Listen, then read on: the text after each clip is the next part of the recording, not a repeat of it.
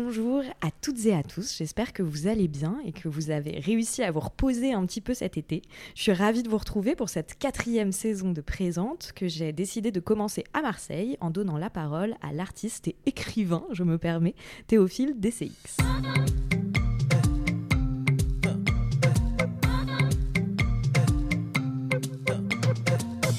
Présente est un podcast dans lequel je souhaite mettre au jour ce qui vient en amont puis en aval de l'art contemporain. Mes questions portent donc rarement sur les œuvres en elles-mêmes, mais davantage sur toutes les réflexions et les doutes qui gravitent autour de celles-ci. Car ici, je m'intéresse d'abord à la manière dont la vie de mon invité impacte son travail, puis à l'inverse, à la façon dont son travail vient impacter sa vie. Dans Présente, j'essaye de mener les conversations comme j'ai l'habitude de le faire en tant que critique d'art dans les ateliers d'artistes ou à la terrasse des cafés, sauf qu'ici, nous sommes enregistrés et vous avez la possibilité de tout écouter. En mars dernier, j'ai eu le plaisir d'intervenir à Artagon, à Marseille, et de rencontrer individuellement une petite dizaine d'artistes. Sauf qu'à 17h ce jour, on m'a appris que mon dernier rendez-vous avait loupé son train pour Sainte-Marthe. On a alors essayé euh, d'entreprendre une conversation sur Zoom qui s'est vite transformée en fiasco.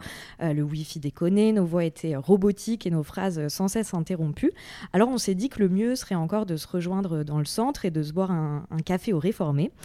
Et ce qui devait être un rendez-vous d'une heure a pris fin sur les coups de 23 heures, il me semble. J'en suis sortie complètement euh, surexcitée, presque assommée, essoufflée par cet échange bouleversant, bien que complètement fortuit que nous venions d'avoir. Et après le tumulte euh, du coup de l'année passée, j'ai pris le temps cet été de me replonger dans le portfolio de Théophile et aussi de lire son livre. Et comme lors de notre rencontre, euh, j'ai pas pu décoller de ma chaise en le lisant, j'ai dévoré les 200 pages de celui-ci en quelques heures sans jamais relever la tête de l'ouvrage.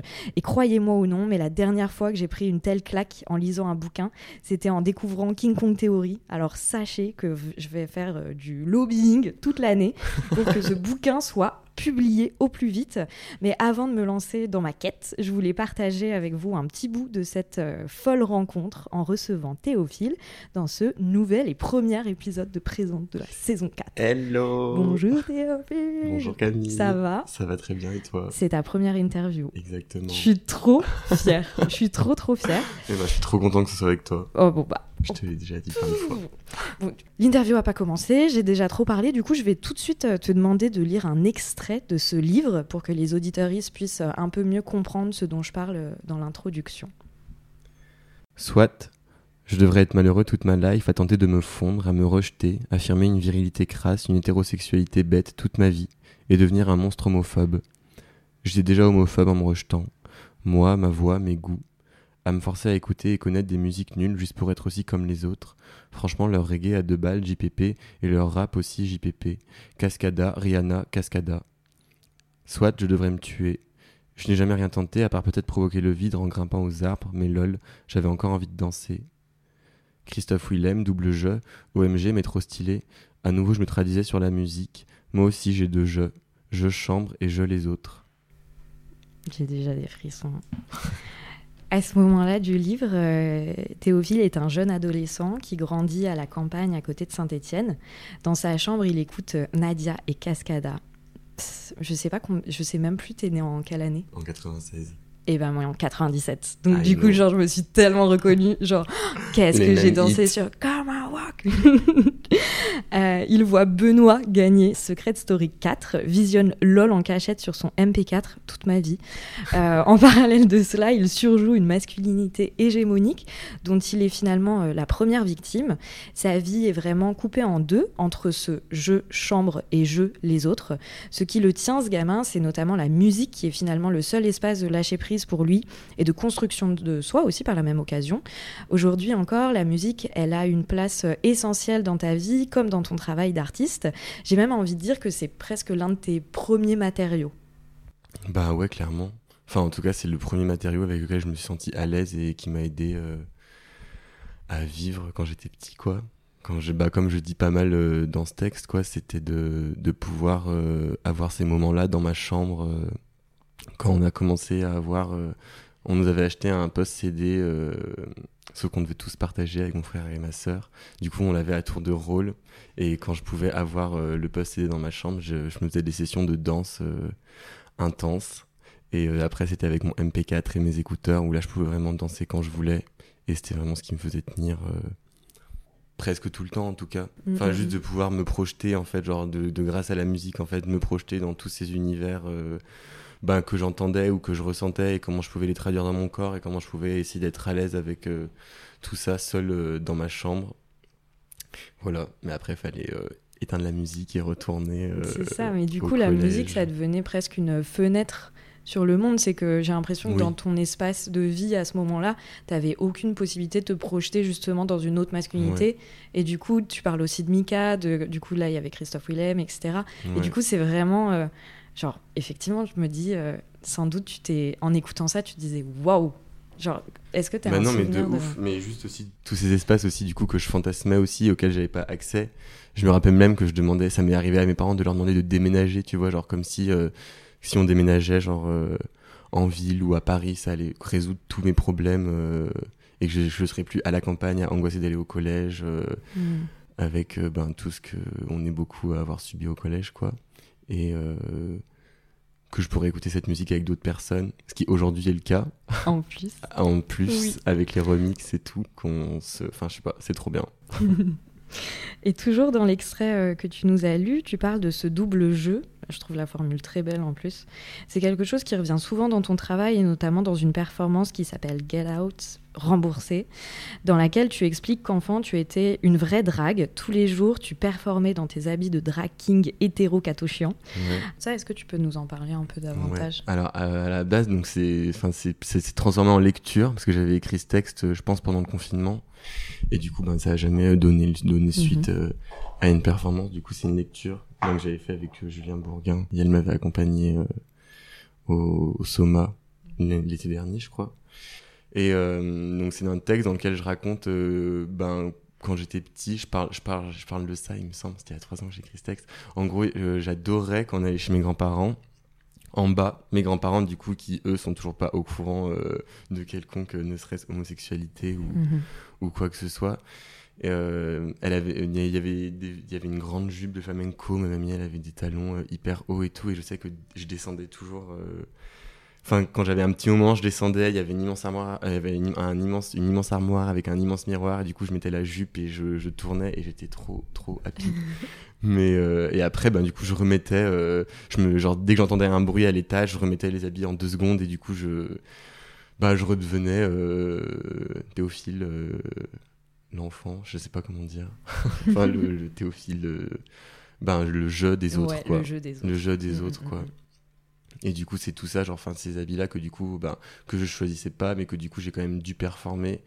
Et même quand, même quand je pouvais un peu les choisir, c'était quand même toujours des trucs dans lesquels je devais aussi performer, euh, ben, pour pas cramer, euh, ce qui avait déjà été cramé, hein. Parce que sinon, je me serais pas fait bully, mais genre, pour pas que ça se crame, pour pas, pour pas assumer ce qu'on Ouais. avait cramé, quoi, en tout cas. J'aimerais que tu lises un nouvel extrait. Cette fois-ci, il n'est pas issu de ton livre, euh, mais d'une performance que tu as faite avec Stella Yes. Cardaron. Ouais, Graon. Cardraon. Mais Cardraon, en vrai, ouais, je pense Cardraon, que... ça fait, ça fait elle dragon. kifferait. Ouais. Hier, avec Stella, on s'est retrouvés comme deux connes sans musique. Parce qu'in our sex work, there isn't any music. Any good one, at least. Juste des sons, peut-être. À part peut-être quand je vais voir un client ou quand j'en ressors, j'écoute du gros son pour profiter encore un peu de la défonce, mais je crois que je préfère encore aller manger un millefeuille. In my sex work, there are just sounds, des sons rythmés, par la répétition avec laquelle je m'adonne à toper leur cul, la randomité de nos échanges sexuels, comment je me fonds dedans, mon corps avec, je mens à leur cul. Avec la musique, c'est pas possible de mentir. La musique, elle est un moteur à la libération de la parole, elle est un moyen de s'identifier à d'autres, de se construire une communauté aussi vachement. Elle accompagne aussi euh, les rituels. J'ai l'impression que les pâtisseries, euh, c'est un peu genre une base de tes rituels à ça, toi. ça Il y a toujours des millefeuilles. euh, souvent, après avoir vu un client, je mangeais un millefeuille ou une bonne pâtisserie. Mais même quand on s'est vu à Paris il y a pas longtemps, tu m'as dit Ah, j'ai acheté plein de pâtisseries. Ah ouais, mais après, Ouais. j'adore les pâtisseries, j'adore le sucre. Moi, je suis team salé, j'avoue. Et du coup, quand on, on découvre ton travail et notamment cette performance que tu as faite avec Stella, euh, qui s'appelle Use Me, Abuse Me, on s'embrasse, on danse et on sourit, on se rend aussi compte qu'elle euh, peut être euh, un révélateur de voix silenciées. Euh, ici, par exemple, tu parles des travailleuses du sexe et du fait qu'aucune musique leur est tout à fait adressée. Euh, non, c'était pas ça. Ah, mm. Ouais. contredis, moi j'adore. On non, en apprend mille fois plus. Bah, en fait, on, du coup, on avait été euh, invités donc pour cette expo où il y avait euh, que des travailleurs et des travailleuses du Mhm. sexe euh, à Genève en janvier, qui s'appelait Argent Facile. Et moi, j'avais du coup, donc j'avais Rose de Rage, tu vois, et Mhm. j'étais un peu arrivé. euh, j'étais genre, j'avais pas préparé grand chose pour l'expo. Je savais qu'on venait pour faire une performance, lecture, et du coup, je m'étais dit bon bah, je vais lire, euh, je vais lire des passages euh, de la partie euh, de Rose de Rage qui parle du travail du sexe. Et en fait, je suis arrivé, j'ai relu la partie et j'étais en mode genre en fait cette partie elle est quand même très enfin elle est très chiante dans le sens c'est pas une partie que j'ai envie de lire à l'oral quoi, Mm. c'est vraiment un truc qui est fait pour être lu euh, sur papier euh, seul avec le texte parce une, qu'elle est pas euh, musicale en fait. Enfin Ouais. je trouve que t'as- il y a les deux premières parties où bah en fait je parle Enfin, je parle de, de, de plein d'autres choses, de ma life, de rentrer à la campagne, de séropositivité, de d'amis, de sexe, de drogue, et euh, où tout, en fait, tout ça, c'est ma vie euh, avec mes amis, ma vie intime, ma vie sociale, genre avec laquelle, ben, en fait, il y a la musique tout le temps. Et dans le travail du sexe, ben, en fait, c'est c'est, il n'y a pas de musique. Enfin, c'est mon, c'est mon travail. C'est quelque chose que du coup que je performe et j'ai, et du coup j'étais en mode genre ah ouais donc là c'est, quand même un texte. C'est la partie du texte qui même dans son écriture elle est pas musicale et elle est Mhm. très euh, Bah, c'est presque A, la point B, partie euh, presque quoi. essai, enfin, Oui. où déjà tu expliques ton rapport aux applications, ce Oui. qui cause problème dans les, enfin, ce qui est pas ok dans les applications. Toi, tu donnes tes solutions par ailleurs. ouais. Donc oui, effectivement, c'est une partie. euh, Si quelqu'un veut monter euh, une application, j'ai plein d'idées. bah oui, effectivement. Lisez Rose de Rage. Des investisseurs. Il faut que tu trouves un mécène. Et, euh, et, du- et du coup, donc on est, c'est pour ça que je commençais comme ça. Je dis, bah en fait, on s'est retrouvés comme deux connes parce que, bah en fait, oui, c'est que il n'y a pas de musique dans, parce que c'est pas notre travail artistique, c'est pas notre, euh, c'est c'est pas vraiment nous. Enfin, c'est que c'est quelque chose que souvent on performe. En tout cas, enfin Ouais. moi dans, enfin dans, dans ma dans, dans ma façon de travailler quoi. Après, parfois non, mais c'est quand même rare. Mais du coup, donc oui, donc il y a pas de musique et j'étais là en mode genre, en fait, j'ai pas envie de, de faire un truc, euh, je sais pas comment dire. Enfin, du coup, on était là, bon, bah, on n'a pas de musique. Dans cette partie de notre travail, il n'y a pas de musique parce que, comme je dis aussi sur la musique, en fait, on peut, on peut pas tricher. Et là, vu que c'est genre quelque chose, enfin, quand je dis que je mens à leur cul, c'est juste que genre, euh, c'est pas vraiment, c'est, mon travail, quoi. Mm. Donc, c'est pas vraiment moi. Je sais pas comment dire ça. Non, mais c'est clair. Ouais. Ouais, c'est, ça me semble clair. Ok. Genre vraiment que t'as, du coup, t'as la musique qui parcourt toute ta vie. Ouais. Et du coup, dans ces interstices, tes insert... Non, attends, je vais pas y arriver. Vous l'avez. dans ces interstices de, de travail, Ouais, effectivement, du coup, il y y, y a plus de musique, quoi. Oui. Et puis c'est pas c'était aussi la première fois que je que je, je- que je parlais de travail du sexe dans une pratique artistique. C'était la première fois? Ben sinon c'est des textes comme dans Ouais, Rose de rage mais c'est pas quelque chose que je que je pratique. Oui, parce que c'est ton side job. euh, ouais voilà, c'est vraiment C'est du coup. euh, mon side job quoi, c'est hmm. pas euh, c'est c'est ce qui me permet de faire de l'art en fait. Oui, c'est ça. C'est pas euh, euh, c'est pas ouais. for- et c'est pas forcément Enfin après c'est quelque chose qui peut revenir dans mes textes mais c'est pas mais c'est pas forcément une matière que j'ai envie de transformer pour euh, faire euh, Hmm. ben de l'art euh, Oui, de l'art euh, pute quoi comme ouais voilà. Non mais oui voilà c'est ça. Et du coup c'est ça devient pas un sujet euh, en soi et c'est effectivement étant donné que c'est un side job et que c'est ce qui te permet de, de faire de l'art par ailleurs. D'ailleurs dans un moment euh, dans Rose tu dis que tu passes de Oui. étudiant travailleur du sexe à travailleur du sexe étudiant Ouais. en art et euh, donc oui enfin comme euh, celles et ceux qui bossent euh, à Zara pour payer le truc genre c'est pas un sujet en soi quoi Ouais, voilà. Mm, mm, mm. Enfin, après, ça, ça peut l'être, hein, Oui. mais pour moi, en tout cas, pas encore. Ouais. Mm. Et euh, dans ton travail d'artiste, tu parles du coup de l'absence de certaines musiques, pas tout à fait du coup comme tu viens de me dire, mais tu célèbres par ailleurs des courants émancipateurs pour la communauté LGBT, notamment euh, au début de l'épidémie euh, du VIH. Par exemple, euh, tu travailles beaucoup sur la high energy, euh, tu utilises des liens entre ce genre qui est pourtant très mainstream et la communauté. Est-ce que tu veux bien nous parler de tes recherches? Oui. Euh, alors, la High Energy, donc c'est une, c'est la musique euh, qui a été euh, inventée et créée par Patrick Colly. Donc, c'était un Mhm. jeune DJ à San Francisco dans les années 70, euh, bah, qui a énormément collaboré avec Sylvester, qui était une grande queen chanteuse du coup de disco et de High Energy. Et, euh, et d'ailleurs, Patrick Colly, je crois qu'il est mort à 32, 33 ans du sida. Enfin, c'était un des premiers à, à en être mort. Enfin, le sida avait même pas encore un nom, que je crois qu'il était déjà mort. Et du coup, donc c'est lui qui a créé cette. Donc en fait, c'est un peu, c'est un peu euh, dans les années 70. Bon après, je suis pas. euh, Peut-être que je dis des bêtises, mais euh, Oui, je suis pas. euh, comment on appelle ça? On que Sociologue de la musique, chercheur en tout cas. Et donc c'est un peu, c'est la fin de la disco. C'est c'est un peu genre on accélère les rythmes. Il y a vraiment plein de nouveaux sons qui arrivent avec les. euh, J'ai oublié le nom. Les. euh, Les, euh, j'ai xylophone qui me vient, Non, pas du marche tout. pas. Mais c'est un très joli mot aussi. Oui. Les. Synthé. Les synthés. Donc voilà, donc c'est genre un peu les sons genre. euh, Il était loin, celui-ci. les hein. sons euh, les sons du turfu et tout mais bon faudrait faudrait mettre peut-être même un, un extrait de High Energy euh, Si tu veux. dans le podcast en vrai euh, ouais et celui de Donna Summer. ouais bah d'ailleurs c'est euh, il me semble que du coup de par mes recherches c'est genre en gros c'est euh, ben c'est Patrick Colly qui a fait ce remix de Donna Summer I Feel Love qui aujourd'hui on, en- on- qu'on entend encore enfin Mhm. qu'on écoute encore et qu'on aime trop écouter et qui fait trop du bien et du coup donc voilà donc après donc c'est des recherches et c'était c'était une performance que j'ai faite il y a deux ans. Euh, et là maintenant c'est un projet du coup que j'aimerais euh, plus euh, approfondir. Bah du coup je vais travailler avec Swazik de Manifesto qui est une amie. Et on va on va faire une petite résidence de recherche ben, à la maison Artagon là à la fin Ah, de à la fin de l'année les deux premières semaines de décembre. Ah mince, on va se croiser. Je te laisserai des petits mots. grave cache cache cache moi des trucs si tu les trouves tous, t'as gagné Trop un millefeuille. Trop bien. Et euh, donc comme donc en fait c'est un texte que j'ai écrit du coup donc il y a maintenant trois ans ou deux ans je sais plus ou dans lequel j'explique ben moi mon rapport à la high energy en fait comment je la ressens et c'est vraiment genre pour moi c'est vraiment une musique qui a été inventée par les PD pour les PD avec les PD et qui s'est grave développée ben du coup ben à San Francisco du coup ensuite ben en Californie et euh, donc qui est aussi apparu au même moment que le début de l'épidémie du VIH/SIDA et euh, et c'est un peu le même chemin, en tout cas pour la communauté, euh, on va dire gay.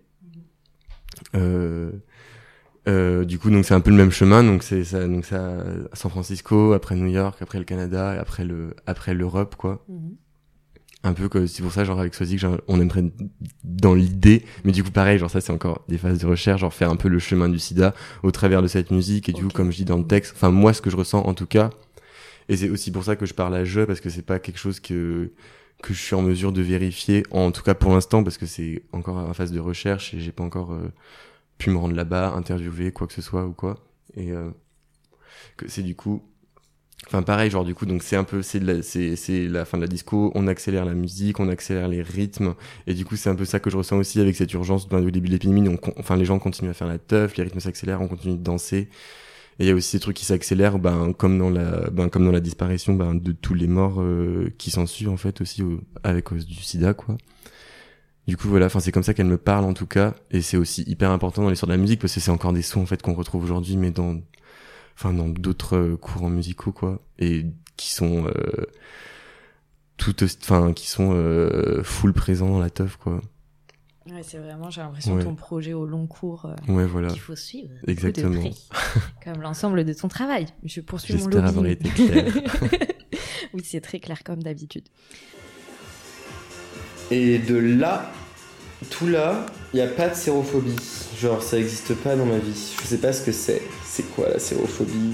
C'est quoi la sérophobie? Qu'est-ce que c'est la sérophobie? Personne sait. hein. Franchement, genre, jusque-là, personne sait ce que c'est la sérophobie. hein. Hop là, ça n'existe pas. Ouais, non, là, j'étais trop d'accord euh, ben, qu'il y ait des jeunes qui veulent pas coucher avec moi. Ou même des, con- des conseils euh, de santé de certains amis, des trucs comme ça, genre. euh, ou je sais pas. Enfin bref. Pour moi, j'étais ok avec ça. Et puis euh, là, j'ai couché avec un mec. Bravo. Euh, à Amsterdam, quand j'étais avec ma mère et ma grand-mère. On va dire que c'est sur cette petite boîte là. Hop là. Est-ce que je peux faire une mise au point? Yes. 50, 225. Euh... Et je sais pas, genre on, avait, on, a, on a commencé à coucher, mais il y a un peu la question de la PrEP qui est arrivée, donc c'est un peu la question est-ce qu'on met une capote ou non? Je le baise avec une capote. En plus. J'avais oublié ça dans l'histoire. Et, euh, et du coup, je sais pas, on baise, et là il me demande si euh, je prends la PrEP, et je lui dis que non, je suis au coin de table, et. euh, Enfin bref, et là il a arrêté on a arrêté de baiser en fait. C'était trop de la merde, je le détestais. Et du coup, ça m'a mis trop, trop, trop, trop, trop, trop mal parce que c'était la première fois qu'il y avait un truc ben, euh, aussi présent, aussi proche de moi qui se manifestait, je pense. du coup, ça m'a fait trop mal. J'avais trop envie de pleurer, mais je devais aller au resto avec ma mère, ma grand-mère et ma soeur à Amsterdam. Du coup, j'ai pas pleuré. Et quand je suis parti du resto, ben, je crois que j'avais plus, j'avais plus besoin de pleurer. Quand on s'est rencontrés, tu m'as dit que tu faisais de l'art pour les gens que tu aimais. Aujourd'hui, euh, je comprends un peu mieux ce que tu voulais dire par là, je crois, notamment avec euh, grâce à l'extrait. Euh, enfin, quand j'ai vu cette vidéo-là, je me suis dit ah, je pense que ça y est, j'ai capté. Et du coup, cette œuvre s'appelle Curriculum Vitae, VIH-TAE, du coup, euh, dont on vient euh, d'entendre un extrait, du coup, et c'est une sorte de timeline de ta vie depuis l'annonce qu'on t'a faite à 19 ans, c'est ça? De ta mhm. séropositivité. Est-ce que tu veux bien nous parler un peu de cette œuvre? Yes. Euh, bah du coup, je, peux même, enfin, en, en, parlant, je la redis un peu parce que je, vu que je passe 40, c'est une vidéo de 40 minutes où je, où j'explique un peu la vie de, bah de mes médicaments, enfin ou ma vie dans ces médicaments en tout cas, parce que du coup j'ai appris que j'étais repos donc euh, en en 2019 et j'ai accumulé du coup ces, j'ai jamais jeté les boîtes de, ben de mes, de, de, au début j'avais une trithérapie. Et euh, je les ai accumulés. Je pense qu'il y avait, vu que mes parents, je leur ai dit que 4 ans après que j'étais séropo, genre euh, déjà donc quand je rentrais à la maison le week-end, donc je, évidemment je prenais mes médicaments en cachette et j'allais pas laisser une boîte dans la poubelle. Et puis petit à petit, ben, genre j'ai commencé à les accumuler. Après, euh, je suis rentré en études de beaux arts, donc euh, j'avais, je me suis dit bon, un jour j'en vais quelque chose, mais j'ai jamais vraiment travaillé dessus. Et euh, j'ai mon ami Georges euh, euh, qui était avec moi au lycée à Saint-Étienne, qui a déménagé à Marseille là cette année. Et du coup, dans son déménagement, je lui avais demandé parce que quand j'ai déménagé, quand j'ai fait deux ans d'études à Lyon après d'aller à la Villa Arson à Nice, et dans mon déménagement, donc quand mes parents m'ont déménagé, j'ai évidemment pas mis mes boîtes de médicaments parce qu'ils pouvaient pas les voir. Enfin, je voulais pas qu'ils les voient en tout cas. Donc c'était Georges qui les avait cachés chez son père dans un autre village à la campagne à côté de Saint-Etienne. Et quand il a déménagé ici, je lui ai demandé de me ramener mes boîtes de médicaments. Et du coup, je me suis retrouvé avec toutes mes boîtes de médicaments. Donc euh, les boîtes que j'avais gardées entre Nice euh, et Marseille, les boîtes de Marseille, les boîtes euh, de Lyon slash mhm. Saint-Étienne. Et et du coup le nouveau traitement que j'ai maintenant et du coup donc je les ai un peu mis je savais pas je savais pas trop quoi faire. Je, au début je m'étais dit ah j'aimerais bien faire en faire une sculpture mais je crois qu'en fait je suis pas encore prêt à à ce que ce soit une sculpture et que du coup je puisse peut-être plus les toucher. En plus, ou, oui tu serais vraiment ou alors je sais pas. ouais voilà un peu en tout cas. Et du coup je me suis dit bon, moi je vais faire une vidéo. Et du coup je les ai mis dans mon salon en mode euh, timeline où genre ça c'est ben ma première année ma deuxième année ma troisième année hop aujourd'hui. Et euh, c'était un peu en fait, chaque boîte ou en, en tout cas chaque groupe de boîtes est un peu une mémoire physique euh, enfin une mémoire externe en tout cas que je peux ben dans laquelle je peux euh, divaguer. Il y a des trucs qui peuvent enfin du coup en filmant vu que c'est quelque chose que j'avais pas préparé enfin je savais ce que je voulais dire. J'avais enfin je savais quelle euh, enfin je sais bien comment ma vie a été segmentée en tout cas un aspect vlog oui tu vois oui grave un truc très internet ouais mm. Bah, j'en du coup, bah, j'en avais grave parlé du coup, j'en avais avec euh, Lavande qui est aussi une amie à moi et qui euh, a une pratique de vlog euh, trop, stylée. Si vous voulez aller voir. Ah, je suis trop chouette. Je suis un peu fan des vlogs, j'avoue. Bah, ces vlogs sont incroyables et et du coup, je lui avais demandé, enfin, son avis. On en avait parlé ensemble aussi et tout pour avoir les conseils d'une professionnelle. Et du coup, donc voilà, donc, je, je, je filme les médicaments avec leur, leur mémoire qui me revient, les années qui me reviennent et comment est-ce que genre à la fois ça a été je le dis à un moment dans la vidéo je crois ça a été aussi enfin ça a été indétectable dans ma vie parce que ça a jamais vraiment été euh, un big deal en tout cas mais ça a été quand même euh, enfin c'est quand même euh, un parcours médical du coup genre qui me renvoie à certains rendez-vous à certains moments en fonction de certaines amitiés en fonction de certaines périodes de ma vie et du coup genre cette période de ma vie elle est comme ça dans ces médicaments là cette période de ma vie elle est comme ça mais c'est ma vie qui est comme ça c'est pas forcément ma vie par rapport au VIH mais le fait d'avoir ces médicaments c'est aussi cette mémoire qui ressort et tout de manière assez spontanée, mmh. quoi.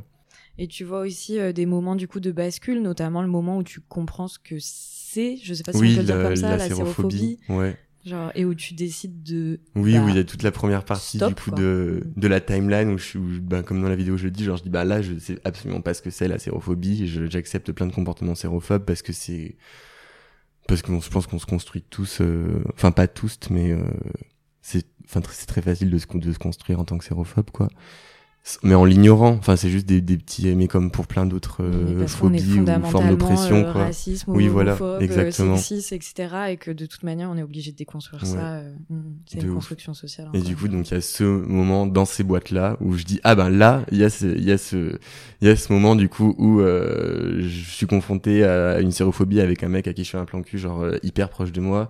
Et du coup ça me met trop mal et je me rends compte qu'en fait la sérophobie en fait c'est juste que je l'ai grave accepté et que je l'ai grave intégré quoi. Intériorisé je sais pas. Bref. Et du coup euh, après l'autre partie ben voilà quoi. Je sais comment je me construis et tout quoi. Ouais. Et notamment ça passe par le fait euh, cette sérophobie tu t'en rends compte notamment parce que t'étais en permanence en train de te outer quoi. Oui. Genre et ouais où je me justifiais où je pensais que je enfin c'est une forme de redevabilité quoi. Alors qu'en fait fuck quoi. Genre éduquez-vous Vous mourrez. ça finit comme ça dans Rose Ouais, voilà. Il y a un autre euh, extrait que j'aimerais que tu lises. Est-ce que tu veux bien? Pour combler, je peux dire que je passe un très bon moment. Moi aussi. c'est tout doux, on est le matin, Marseille, il est, euh, il est 11h, donc c'est la matinée tardive. Ouais, mais c'est doux. Oui, c'est ça, c'est trop bien. je t'en prie. Si un jour il est possible, je ne veux pas devenir négatif, je ne veux pas renoncer à ma séropositivité, c'est devenu mon identité. Bien plus qu'un simple statut, c'est avec ma séropositivité que je grandis depuis mes 19 ans. Grâce à elle, j'apprends, je vois, je témoigne, j'ai tellement appris. C'est avec cette identité que je me confronte à tous depuis mes 19 ans. C'est avec cette identité que j'ai commencé ma vie sexuelle et sociale de jeune PD. Flemme de le dire au revoir, j'ai pas envie de prendre la PrEP. Là, en le relisant, du coup, genre, euh, non, non, il n'est pas, pas possible de devenir négatif bah, à ce moment-là, quand j'écris ça, c'est vraiment en mode de. Enfin, je vis quand même en France, dans un, dans un pays où on a un accès au traitement, où euh, je suis indétectable euh, en deux secondes avec, euh, une, avec une ALD à 100% qui me garantit d'avoir le traitement à vie en continu. Mais le jour où, en fait, avec tout le. Enfin, juste avec le climat politique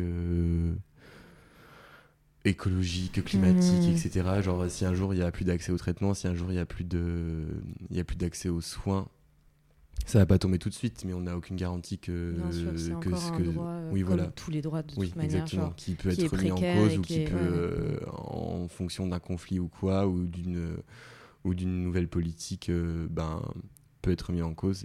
Là, j'avoue que ce discours il tient plus quoi. C'est dans ces euh, conditions-là. C'est dans ces conditions-là, quoi. Mais euh, of course, euh, là tout de suite aujourd'hui. en tout cas, quand je l'ai écrit, genre je me voyais pas, je me vois pas, je me voyais pas renoncer à cette identité, quoi. Il y a quelque chose de, de, lumineux dans tout ce que tu fais. Sincèrement, pour moi, Théophile, tu es une sorte d'être de lumière qui transforme le réel. Vraiment, tu portes au jour ce dont voudrait que tu laisses dans l'ombre au fond d'un placard et tu nous invites à communier avec toi. Il y a une, il y a cette œuvre, par exemple, Rendez-vous, dans laquelle euh, tu lis un texte qui raconte euh, euh, tes, tes trois premières années de séropositivité, les rendez-vous à répétition, le vocabulaire que tu deviens, qui te devient peu à peu familier. là encore, ce texte, il parle de, célébration, d'énergie, de renaissance. Et honnêtement, ça n'a pas été évident de préparer cette interview parce que tu livres tellement de choses que j'avais peur d'exagérer, euh, de faire la, la pourrigatée qui en demande trop, honnêtement. Euh, pourquoi Surtout pas, vraiment, j'espère. Et pourquoi, à un moment donné, du coup, tu as décidé de, de, parler ainsi? Pourquoi as, ça te semble si aisé, si viscéral? Enfin, il y a, y a, quelque chose de cet ordre-là. J'ai envie de parler d'intime et politique, mais enfin, d'autant bah plus, mais, genre, waouh. Par rapport au, bah, là on parle du HIV birthday du coup mhm. un peu parce que c'est le rendez-vous en fait ça parle de ça c'est ce moment-là. Bah du coup aussi donc euh, que j'évoque à un moment dans la vidéo où sur une boîte de médicaments je dis ah ben là du coup ça faisait enfin genre j'ai eu euh, j'ai eu ma première année de séropo ma deuxième année de séropo qui était des périodes enfin j'étais à Lyon c'était pas ouf quoi. Mhm. et après j'étais euh, je crois que j'étais en deuxième ou troisième année du coup aux beaux arts et j'étais trop bien. Enfin j'étais bah, je pense que c'est comme pour en revenir au début, genre vers mes 21, 22 ans, quoi, où j'ai commencé à. La libération. Ouais, la libération. Mm-hmm. Et euh... oh, c'est horrible, on entend les flics qui passent derrière quand on dit la libération. c'est peut-être les pompiers. Oui, voilà, Donc c'est les pompiers. et, euh... Et du coup, ouais, genre, je, je, je, je devais, je devais raconter mon, euh, mon parcours, je pense. J'étais avec Nello, qui est un très bon ami avec moi, bah, la personne avec qui je partage mon atelier euh, à Artagon. Et euh, donc, je lui racontais mon, mon, mon parcours euh, de séropo. Enfin, on se livrait l'un à l'autre. Et là, je me, en, en se livrant, genre, ben, c'était le 5 février. Et mon, mon, mon anniversaire de séropo, c'est le 5 février. Et je m'en étais pas rendu compte. Et du coup, je me dis, ah putain, mais c'est, euh, en fait, c'est mon anniversaire aujourd'hui. Enfin, genre, c'était hyper, euh, pas forcément genre euh, pour célébrer mes médicaments ou quoi, mais juste, en fait, là, je suis trop bien dans ma vie et genre, euh, ben, d'avoir, en vrai, c'est grave un truc de privilégié aussi, ce que je dis, d'avoir été, enfin, de pouvoir euh, faire son anniversaire euh, sur sa séropositivité. Enfin, je sais pas. Mhm. Du coup, euh, j'étais en mode genre, en fait, là, aujourd'hui, ma vie, euh, genre, tout allait bien à cette époque-là. Et euh, j'étais trop content de, de faire ce, ce constat-là. Du coup, j'ai dit, bon, bah, vas-y, let's go, on fait, euh, on fait mon anniversaire. Et on a tous organisé un anniversaire hyper spontané avec mes potes. Et du coup, depuis chaque année, je fais mon HIV birthday parce que, genre, c'était, genre, un peu comme une forme de, ben, en- ben, c'est méga cliché, mais c'est ça, quoi, tu vois, c'est genre, euh, un peu une forme de, de, de, de, de renaissance ou de mort, en tout cas, genre, où, genre, ah, pff, ça tombe d'un coup, et genre, euh, j'avais pas les armes à cette époque-là, euh, Enfin, j'avais pas non plus euh, le, le background euh, genre euh, éducatif Oui, euh, temps, par ouais, rapport à ce sujet-là, ouais. tu vois. Enfin, j'étais c'était quand même très basique quoi les trucs que j'avais. Mhm. Bah, j'ai été euh, enfin, j'ai euh, intégré la sérophobie quoi, du coup donc voilà. Et euh, et du coup ce truc bah en fait euh, nous enfin genre mon HIV birthday c'est aussi l'anniversaire euh, d'autres personnes en fait. On a tous des moments dans notre vie tu vois. Genre moi c'est l'annonce de ma séropositivité tu vois. Après ben du coup Mhm. comme dans Rosera j'ai eu la mort d'Alexandre. C'est aussi ben des périodes genre Qui en fait toujours qui avant, marque dans après. ta- en fait genre ouais Mhm. qui marque un avant après genre ben avant c'était comme ça. Maintenant c'est comme ça tu Mhm. vois et genre ben trois ans après mon maintenant il était genre trop bien que j'avais envie de le célébrer. Et du coup inviter plein de gens à le célébrer. Du coup donc j'ai écrit ce texte euh, du coup pour faire une performance où euh, du coup c'était euh, j'avais pris une salle dans l'école où on était euh, en mode euh, teuf pendant cinq heures. Et du coup à un moment de la teuf euh, je lisais ce texte euh, et c'était trop stylé. Enfin c'était trop stylé euh, enfin c'est de faire la fête quoi. J'avais mis de la fumée de partout il y avait de la musique trop bien. On a pu faire la fête pendant 5 heures et tout, c'était trop bien. Voilà, mais du coup aussi quelque chose où lesquels les gens ils peuvent se moi ça c'est m- ça, ça s'appelait le rendez-vous parce que c'est tous les rendez-vous. Au début ma vie ben voilà comme j'expliquais ça c'est les rendez-vous médicaux administratifs. En fait ces rendez-vous ensuite ils se transforment en des rendez-vous ben intimes amicaux et des rendez-vous d'amour quoi. Et genre voilà. C'est du coup c'est pour ça le la célébration comme tu dis. Vous comprenez, les auditeuristes, pourquoi je dis que c'est un être de lumière. Théophile, on est à euh, 34 minutes Ouais. d'enregistrement. Je trouve que c'est court. J'ai envie que ça dure plus longtemps, mais on arrive là doucement à la dernière question. Du coup, est-ce que tu as envie de parler d'un autre truc? Euh je sais pas Là, tu te tombes dessus, là, vraiment. Parce que c'est un peu la base de présente à chaque fois que je, je mets off. Genre, les gens disent Ah putain, j'ai pas parlé de ça. Du coup, là, t'as de la chance, t'as un espace. Tu es privilégié parce que, genre, Hmm, s'il y a rien qui te vient, il y a rien qui te vient. bah je pourrais parler du truc que je vais faire vendredi mais, Oh, bah euh, vas-y, grave. ouais Ouais, grave. Bah comme t'as vu hier là j'ai construit des petits fours. euh, En gros le, la, la vidéo que dont on a parlé là elle était accompagnée d'un texte que j'ai écrit du coup sur le où je parle d'indétectabilité Mhm, genre quand on est séropo euh, euh, sous traitement mhm. on est Indétectable et, du coup donc euh, intransmissible exactement et euh, donc où, où je parle aussi de l'indétectabilité dans le sens où euh, enfin la société il y a l'invisibilisation genre euh, on sait tout ce que c'est Mhm. et l'indétectabilité genre c'est aussi ce truc de on notifie une présence euh, quelque part mais on se de par de, de notifier sa présence on se dédouane de tout euh, de tout devoir euh, de mémoire ou d'histoire en tout cas. Et c'est un peu de ça dont je parle dans le coup dans le dernier texte que j'ai écrit donc avec euh, les petits fours où j'invite les gens euh, à venir prendre un œuf de la survie et en fonction de de à quel moment dans leur vie euh, il y a quelque chose qui les a aidés à continuer à aller plus loin ou quoi que ce soit. Donc comme t'as vu hier moi mon œuf euh, c'est euh, Cascada ou Lady Mhm. Gaga ou Mika. Mais du coup dans ce texte en, en dehors de la musique pop donc je parle de cette forme d'indétectabilisation qui est aussi un moyen d'oppression euh, Mhm. employé quoi c'est juste que j'avais envie de sortir le mot indétectable euh, du truc euh, scientifique et médical Mhm. et que c'est aussi genre euh, enfin en tout cas moi comme je l'emploie c'est ça genre enfin c'est genre euh, C'est marrant parce que du coup, dans ma projection, pour moi, indétectable, du coup, je vois quelque chose de positif. Oui. Et toi, tu, mais c'est ça, ton... Oui. tout le temps, tu fais un pas de côté et genre tu nous montres qu'il y Bah, a en autre oui, chose. Et là, c'est un truc de, de de, de, de, grave positif, mais vu que je le sors Ouais. de cette positivité Mm. pour venir dire, bah en fait, il y a ça aussi. Et genre, par exemple, dans les manuels scolaires, euh, on nous montre, euh, on nous montre euh, une photo capotée de l'obélisque euh, d'Act Up Paris, Mm. mais c'est tout. En fait, c'est un petit C dans un petit B du grand 3 de la partie, Ouais. je sais pas Mm, quelle, mm, tu mm. vois. Et du coup, c'est ça que je dis que ça, c'est de l'indétectabilisation. En fait, on va notifier une présence qui est hyper hypocrite parce qu'en plus on notifie euh, peut-être que ça a changé hein, je- je- j'espère mais on notifie une présence euh, qui peuvent qui militante, d'actions ouais. militantes euh, qui sont qui peuvent faire œuvre historique tu- enfin qui sont une œuvre historique ouais, ouais. et euh, qui à l'époque euh, luttaient contre des politiques comme je dis d'indétectabilisation en fait tu vois genre euh, pour pouvoir avoir des accès aux soins aux, aux traitements etc et du coup euh, c'est ça quand je dis indétectabilisation c'est euh, on là on fait cette partie là ah on a mis une photo. Bon moi c'est bon. On va pas euh, on va On pas on va on, épilogue on, pas on va on- davantage, et du coup c'est aussi que je parle avec ce four et ces œufs genre d'un quel statut de survivante on peut avoir en fonction de nos parcours, etc. Et comme par exemple, ben, à cette époque-là, ces gens, ok, la crise, elle, est reconnue ou quoi, tu vois, mais on, on reconnaît pas euh, de manière, euh, enfin, il n'y a pas un devoir de mémoire, euh, en tout cas à échelle culture G-Prout, manuel scolaire, tu vois, de survivants pour euh, de survivantes pour les personnes qui ont vécu euh, cette crise-là, quoi. Et c'est ça quand je dis que il y a des, qu'est-ce que c'est pour moi l'indétectabilisation Mm, mm, mm. après, c'est très propre à. C'est, je trouve, que c'est une façon de voir la chose que je propose, tu vois. Mais j'avoue que même Bah non, moi, dans mon, coup, dans ma vie de tous les jours, j'emploie pas euh, l'indétectabilisation, tu Bah vois. non, mais du mais, coup, c'est euh, intéressant de poser cette théorie-là aussi. T'avais pensé quoi, du coup, de l'exposition qu'il y avait au Mucem? Bah, en vrai, j'avais grave kiffé. Ouais. Ouais, parce que je m'étais dit, si mes parents, ils viennent la voir, et ben, ils auront appris plein de trucs, tu Mm, vois. mm, mm. Même si mes parents euh, sont géniaux et qu'ils sont. Enfin bref, mes parents sont trop cool. et Ils ont fait beaucoup de chemin, en tout cas, avec euh, avec moi. Et enfin, en, en étant PD, séropo et travailleur du sexe, et qu'il y a encore euh, full love dans notre relation. Big up à elle. Ouais. et euh, enfin, c'était surtout ça. Genre, j'étais pas allé voir ça comme une expo d'art parce que Ouais. c'était pas une expo d'art, même s'il y avait des trucs artistiques. Et juste, je m'étais dit, bah en fait, euh, les gens qui viennent voir cette expo, en fait, ils ont appris, euh, ils ont appris plein de trucs. Ouais.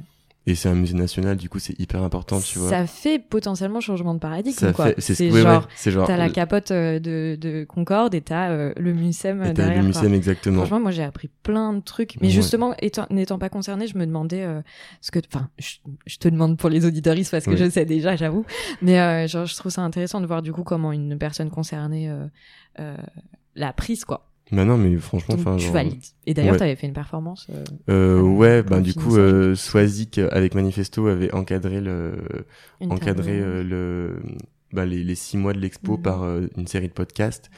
Et du coup, donc pour le pour le closing, ben en même temps du, de de l'exposition et des podcasts, du coup j'avais bah, lu le texte dont je suis en train de parler, qui du coup euh, là j'ai construit un four pour la semaine prochaine. Il n'y avait pas encore ce four avec la vidéo, euh, voilà, qui a fait un travail trop cool aussi. Si vous voulez écouter les podcasts de Swazik. Grave, on le mettra, on mettra tous les petits liens dans la description du coup. Ça y est, on arrive à la dernière question, Théophile. Oui, oui, oui. Alors, du coup, que les gens comprennent s'il y a des nouveaux, nouvelles euh, auditeuristes, parce que c'est un peu bizarre sinon. En fait, depuis la création de Présente, je finis chacun de ces entretiens par la même question, à laquelle, du coup, t'es libre de répondre comme tu veux. Théophile, est-ce que tu réussis à vivre de ton travail?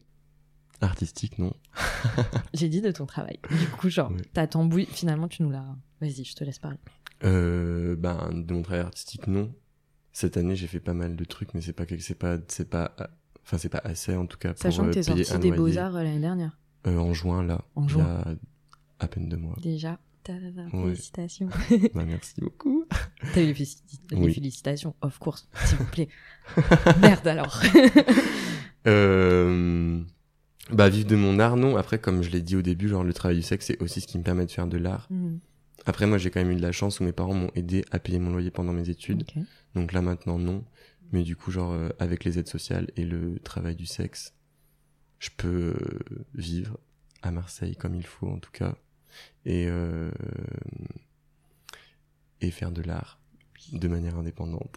Hi, Trop bien. Enfin mais oui le travail artistique pour l'instant non. Mm, mm. D'autant plus que, tu, étant donné que tu fais beaucoup de performances. Ouais. Bon, après, ton ouvrage va être un best-seller, donc tout va bien se passer. Genre, tout va bien se passer. J'ai plein d'espoir. J'espère. Franchement, là, je fais de la martothérapie. Genre, s'il y a La des éditeurs et s'il y a des éditeurs et des éditrices qui nous écoutent, sachez que je vais vous harceler par mail. Publier Trop ce bien. putain de bouquin. Merde. Merci Théophile. Merci à toi Camille, c'est trop cool. Oui. Et euh, du coup, euh, chers auditeurs, merci d'avoir écouté cet épisode de Présente. Je suis vraiment trop contente de vous retrouver. Euh, vous pouvez aller sur le compte Instagram de Présente, du coup, pour suivre toute l'actualité du podcast. Théophile, est-ce que tu veux donner ton Insta? Il est en privé, non? Ouais, mais on peut s'abonner. Bah, vas-y. Bah, c'est théophile.dcx. Ok, trop bien. Et puis, bah, dernier remerciement qui revient à David Walters, qui me permet d'utiliser sa musique pour le générique. Merci David. Merci David. Du coup, à dans deux semaines pour un épisode avec Valentin Noujaïm que j'ai enregistré hier et qui va être chambé. Donc voilà. Mais d'ici là, Bisous Valentin. oui, prenez soin de vous et je vous embrasse. Ciao, Gros bisous.